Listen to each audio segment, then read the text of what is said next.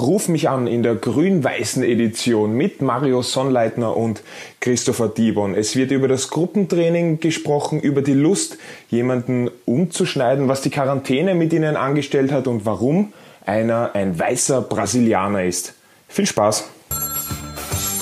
Ruf mich an. Mario, Christopher, Dankeschön für Ihre Zeit.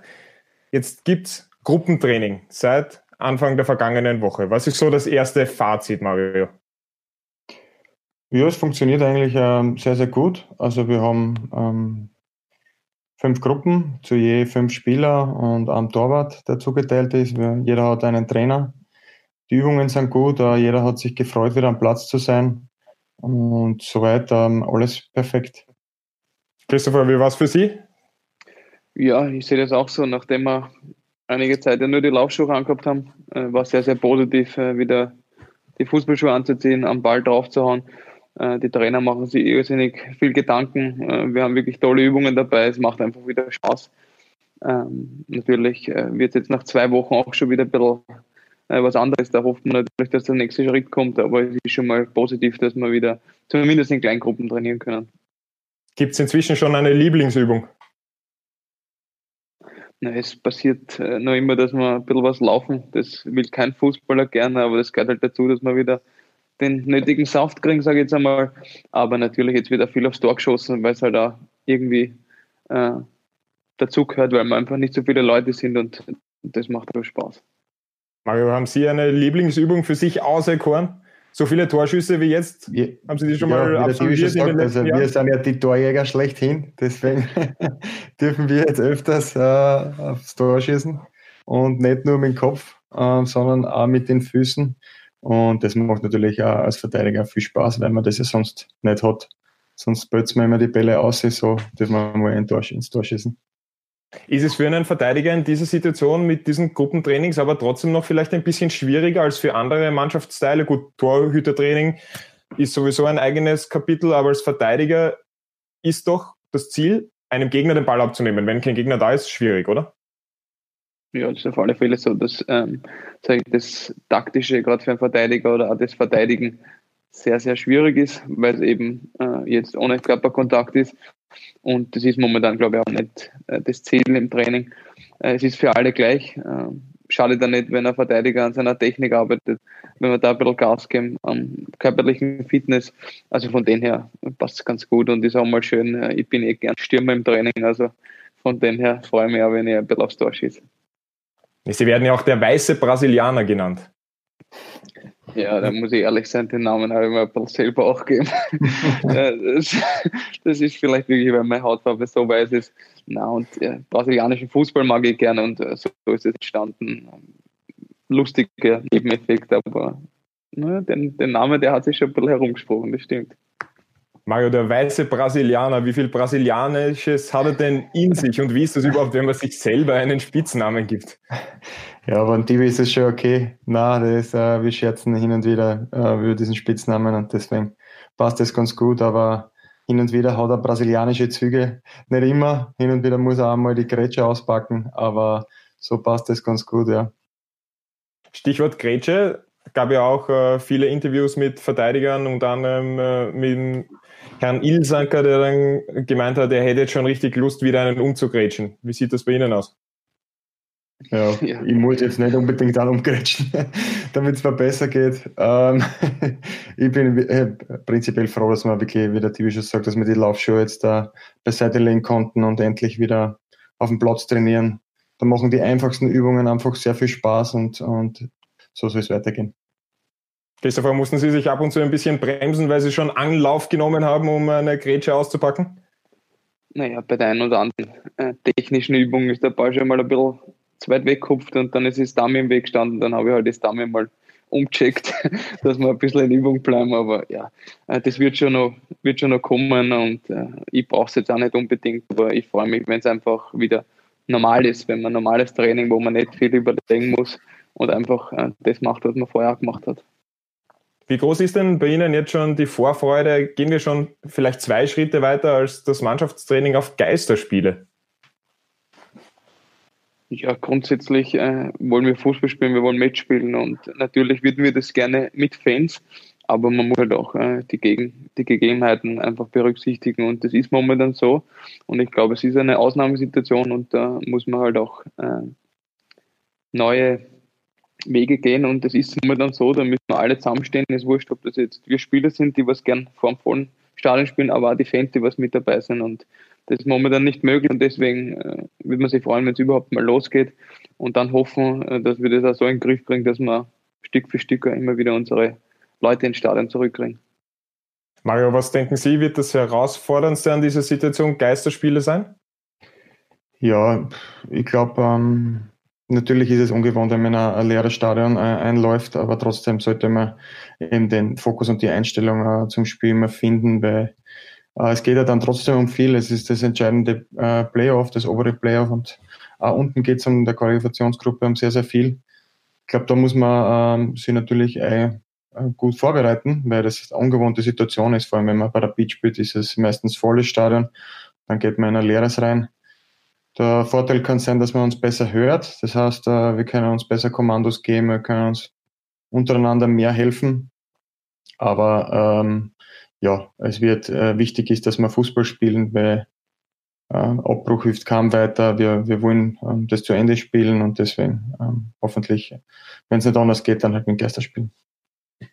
Dieses Stichwort Kommunikation, Stichwort Kommandos, gibt es da unter den Verteidigern so eine allgemeine Sprache oder haben Sie eigenes Vokabular, dass Sie jetzt nur mit Christopher Dibon sprechen und mit Max Hofmann? Haben Sie andere, Komment äh, andere Anweisungen? Gibt es da sowas oder ist das prinzipiell eigentlich immer gleich? Na, ähm, durch das, dass äh, vor allem äh, mit Christopher und mit Maximilian Hoffmann äh, wir uns schon so lange kennen, äh, wir wissen auch ganz genau, wie der eine reagiert und was zu sagen ist, ähm, damit der so reagiert. Also äh, das hilft schon, wenn man lange zusammenspielt und die Kommunikation ist wichtig, aber es machen auch alle sehr, sehr, sehr, sehr, sehr gut und, und dahingehend gibt es überhaupt keine Probleme. Christopher, verstehen Sie immer, was Mario Sonnleitner von Ihnen will auf dem Spielfeld? naja, wenn er, wenn er zum Böner fängt, der, der alte Steirer, dann wird es Ihnen wieder schwierig.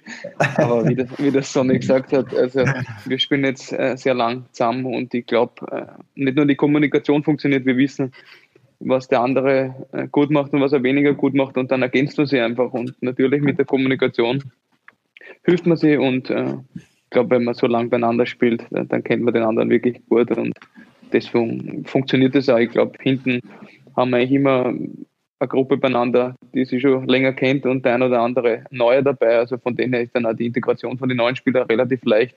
Wenn ich jetzt an Matteo denke, was natürlich sprachlich ein bisschen schwieriger ist, aber ich glaube, Fußball ist in, in jedem Land jetzt einmal im Grunde genommen das Gleiche und äh, da findet man immer einen Weg zu kommunizieren. Was hat denn bei Matteo Barac den großen positiven Effekt gehabt? Weil wenn wir zurückdenken, die ersten Wochen, Monate waren nicht einfach für ihn, aber er hat sich gefangen und dann solide Leistungen abgerufen. Gibt es da von Ihnen beiden vielleicht einen Moment, wo Sie gesagt haben, okay, jetzt läuft es bei ihm? Ja, ich glaube einfach, dass der Matteo ähm, sich am Anfang keinen leichten Stand gehabt hat, ähm, auch natürlich ordentlich Kredit Kritik einstecken hat müssen. Das ist für keinen Spieler leicht. Noch dazu ist das, glaube ich, seine, erste Auslandsstation. Äh, das ist auch was ganz anderes. Du musst ja mal an die ganzen Gegebenheiten, die Sprache äh, gewöhnen. Das hat seine Zeit braucht. Aber er hat sich da reinbissen und, und hat dann einfach auch die, gewissen, die gewisse Anzahl an Spiele gehabt, um auch einen Rhythmus zu kriegen und hat dann seinen Job gut erledigt. Und deswegen, ähm, ich glaube, dass das schon auch oft normal ist, gerade wenn man äh, in ein neues Land kommt und äh, neu anfängt, äh, bei einer Mannschaft zu spielen. Mario, Sie haben ein bisschen das Gesicht verzogen bei der Frage für alle, die es nicht gesehen haben. Nein, überhaupt nicht. Also der Matteo hat, wie gesagt, wieder die, wie gesagt, am Anfang äh, gebraucht. Äh, die Spiele, die er absolviert hat, die waren meistens äh, mit Fehlern behaftet. Dadurch ist er ein bisschen in eine Negativspirale gekommen. Ähm, dann hat er nicht mehr viel gespielt und dann, dann war die Situation so, dass er zum Spielen gekommen ist und dann hat er äh, gute Leistungen gebracht und wie es halt im Fußball so ist, äh, wenn du Selbstvertrauen hast, dann spielst du gleich mal ganz, ganz anders und, und das hat ihm, ist ihm dann gelungen, dass er mit Selbstvertrauen Fußball spielen konnte und jetzt ist er wirklich sehr, sehr solide und äh, ein wichtiger Bestandteil unserer Mannschaft. Thema Selbstvertrauen ja natürlich im Fußball immer wieder ein, ein großes Thema. Wie sieht das äh, bei Rapid aus? Wie viel Selbstvertrauen hat man mitgenommen aus dieser Pause. Hat man da was gemerkt, dass es da vielleicht einen leichten Abfall gegeben hat, weil man steht ja in der Tabelle sehr gut da. Ja. Egal wer. Ähm, ich glaube, dass wir wirklich äh, am Ende hin uns äh, von Spiel zu Spiel gesteigert haben und dass wir da wirklich äh, gute Leistungen gebracht haben, aber die Spiele, wo vielleicht die Leistung äh, nicht ganz so gut war, äh, gepunktet haben. Und das hat uns an, in eine richtig gute Ausgangsposition gebracht. Und ich glaube, an den müssen wir festhalten. Da müssen wir weitermachen, aber jetzt äh, mit der Pause natürlich für alle gleich. Das Ganze ungewiss ist, weil man halt nicht weiß, wie stehen die Mannschaften da. Aber ich glaube, wir müssen schon äh, das Positive und das waren sicher, ich glaube, ich weiß nicht, wie viele Spiele wir keine Niederlage da gehabt haben. Das muss in unsere Köpfe drin sein und das müssen wir mitnehmen. Und man hat gesehen, was in der Mannschaft steckt und deswegen, was gibt es jetzt Schöneres? Jetzt geht es ins Eingemachte und da müssen wir natürlich voll da sein. Mario, Sie sind schon sehr lange bei dem Verein, haben viele Ups und Downs mitgemacht. Wie sehen Sie denn so dieses ganze Konstrukt der aktuellen Mannschaft? Sie haben in einem Interview zuletzt gesagt, wir haben immer wieder diese Schnittspiele in den vergangenen Jahren nicht gewinnen können, um wirklich ganz oben angreifen zu können. Wie sehen Sie die Situation aktuell? Ja, ich glaube, wir sind wieder am richtigen Weg. Wir haben ja äh, sicher ein paar Jahre äh, den Weg äh, verlassen. Ähm, das sehr schade ist natürlich. Äh, wir haben äh, Konstanz jetzt äh, unter den Spielern auch und äh, dem Trainer und mit dem neuen Sportdirektor äh, funktioniert das auch sehr gut. Also wir haben sicher eine gute Basis, aber es ist noch nichts perfekt. Wir müssen noch führen und arbeiten. Aber ich glaube, ähm, wenn man die Trainings sieht, äh, die in dem Jahr und die vor einem Jahr waren, ähm, da sieht man eigentlich, was weitergegangen ist. Wie engagiert jeder Spieler ist, er versucht ähm, jedes Training äh, besser zu werden und das ist Grundvoraussetzung, damit man bessere Leistungen bringt und ähm, auch genau, äh, damit man auch was gewinnt. Und wir haben unsere gute Ausgangsposition erarbeitet, aber wie der Tibi schon gesagt hat, es geht eigentlich wieder von Null los. Es ist wie eine neue Vorbereitung, wie ein neuer Saisonstart. Und da heißt es einfach ähm, Gas, Gas geben, gleich bei den ersten Spielen und äh, sofort schnell in den Rhythmus finden. Also wir freuen uns natürlich alle schon drauf, wenn es dann wieder losgeht, wenn der Ball wieder rollt. Jetzt war Quarantänezeit angesagt, sehr lange Quarantänezeit. Äh, Christopher, was haben Sie denn Unnötiges gelernt in dieser Quarantänezeit? Ich weiß nicht, ob es unnötig war, wir haben mich oft hinter den Herd gestellt und gekocht, weil die Frau trotzdem arbeiten hat müssen. Und da habe ich sicher sehr, sehr viel gelernt. Äh, bin deutlich besser geworden. Äh, ansonsten, was wieder ein bisschen unnötig war, ich habe meine Playstation aus dem Keller geholt, die war schon ordentlich verstaubt, aber für die eine oder andere Stunde war es dann trotzdem gut, äh, die Zeit ein bisschen drüber zu kriegen. Und das habe ich mir die letzten Tage ja dann schlecht abgewöhnen können und das war dann, ja, das bleibt bis, bis jetzt auf und, und ich hoffe, dass sich das wieder ein bisschen einpendelt, weil momentan ist die Freude nach einem Playstation-Spiel sehr groß. Was hat die Frau zu den Kochkünsten gesagt? Gesagt, das bleibt jetzt so oder mh, hm, schau lieber, dass du wieder rauskommst? Na, also es hat sich echt gut entwickelt. Ich habe auch einmal für Rapid TV kochen dürfen. Also die Speisen werden immer besser. Äh, man kriegt wirklich ein bisschen ein Gefühl dafür und nachdem sie ja wirklich äh, rund um die Uhr arbeitet, im Gesundheitswesen äh, freut sie sich wirklich, wenn es dann heimkommt und dann was zum Essen gibt. Und wir haben da ganz gute, äh, also es passt ganz gut zusammen, was mir schmeckt und was ihr schmeckt. Also von dem her äh, passt es gut und ich glaube, dass sie glücklich ist. Auf diesem Weg natürlich äh, größten Respekt äh, an die Frau, was, was die aktuell leistet. Mario, was haben Sie sich vielleicht Unnötiges antrainiert, angelernt? Ja, Unnötiges weiß ich nicht, man kann es vielleicht sicher brauchen, aber ich war äh, ich habe mich wie ein Kindergärtner gefühlt, mit einem Kind zwar nur, aber ich habe extrem viel mit meinem Sohn äh, Zeit verbracht. Es ist voll schön, die ersten ein, zwei Wochen irgendwann jetzt dann auch mühsam. Äh, die Ideen gehen einem aus, wie man beschäftigt, äh, vor allem zu Hause. Ich bin froh, dass ich einen Garten habe, da habe ich wenigstens draußen immer was machen können. Aber das hundertste Eins gegen Eins wollte er dann auch nicht mehr spielen gegen mich. Und, umgegrätscht. Ja, genau, nur umgegrätscht worden das wollte er dann auch nicht. Na, aber ja, ansonsten, ähm, ja, das, was ich mir unnötig angewöhnt habe, ist vielleicht der Weg zum Kühlschrank. Äh, den bin ich sehr häufig gegangen in der Zeit. Äh, schaut, was drin ist. Also meine Frau wollte den eigentlich schon in Ketten legen, äh, den Kühlschrank, damit ich nicht mehr hinkomme. Aber ja, ich habe zum Glück nicht allzu viel zugenommen, aber drinnen, also eingeschaut habe ich sicher 20 Mal am Tag. Also der Kindergartenkopf Mario Sonnleitner mit einem Hang zum Kühlschrank. Genau, so zusammenfassen. Hang zur Fresszucht. Christopher, Sie sind zum äh, großen Gartler geworden. Der grüne Daumen, nicht nur grün im Herzen, sondern auch einen grünen Daumen, existiert der bei Ihnen? Na, leider überhaupt nicht. Also ich bin wirklich so äh, Terrasse putzen, Pool fertig machen. Also das sind so meine Geschichten. Alles, was dann wirklich um Pflanzen geht, äh, das überlasse ich der Frau. Da ist sie deutlich besser oder ist Hochbeet ähm, in Form bringen. Das ist alles ihrs. Äh, da kenne ich mich ja nicht aus. Ich schaffe es nicht, dass irgendeine Pflanze bei mir im Haus überlebt. Also da muss ich echt sagen, ohne meine Frau wäre das alles ein bisschen verwahrlost und leer.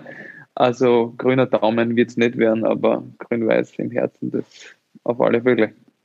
Also Sie sind nur für die minderen Arbeiten dann zuständig?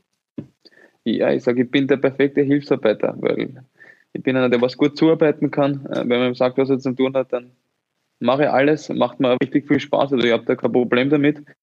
Aber dass ich jetzt sage, okay, wie man die Pflanzen zum Schneiden hat oder äh, wie was funktionieren soll, das äh, habe ich zu wenig Erfahrung noch. Vielleicht kommt es noch.